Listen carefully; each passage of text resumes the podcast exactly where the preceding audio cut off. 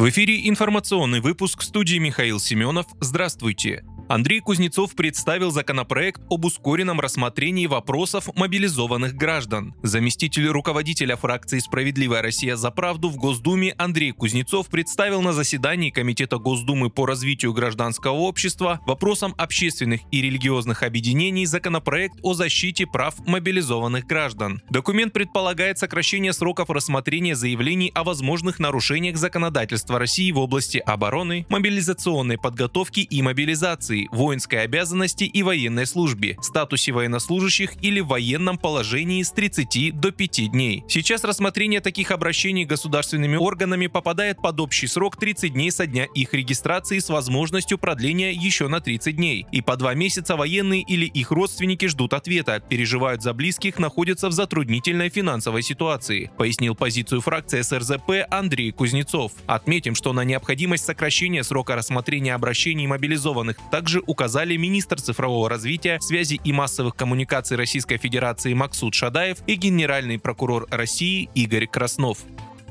Россияне, у которых есть право на льготы, получат скидку на оплату счетов ЖКХ до 50%, сообщили известия со ссылкой на Минстрой. С учетом соблюдения принципа адресности расходования бюджетных средств предполагается, что гражданин, получающий меру поддержки от государства, будет оплачивать услуги на 30-50% меньше их стоимости в зависимости от льготной категории, рассказали в ведомстве. В статье говорится, что для подтверждения указанной разницы будут использоваться именной электронный сертификат, который будет попадать в реестр для последующего взаиморасчета государства с поставщиком услуги. Издание уточнило, что льгота будет распространяться на отдельные категории граждан, которые включают в себя ветеранов труда, инвалидов, ветеранов Великой Отечественной войны и другие.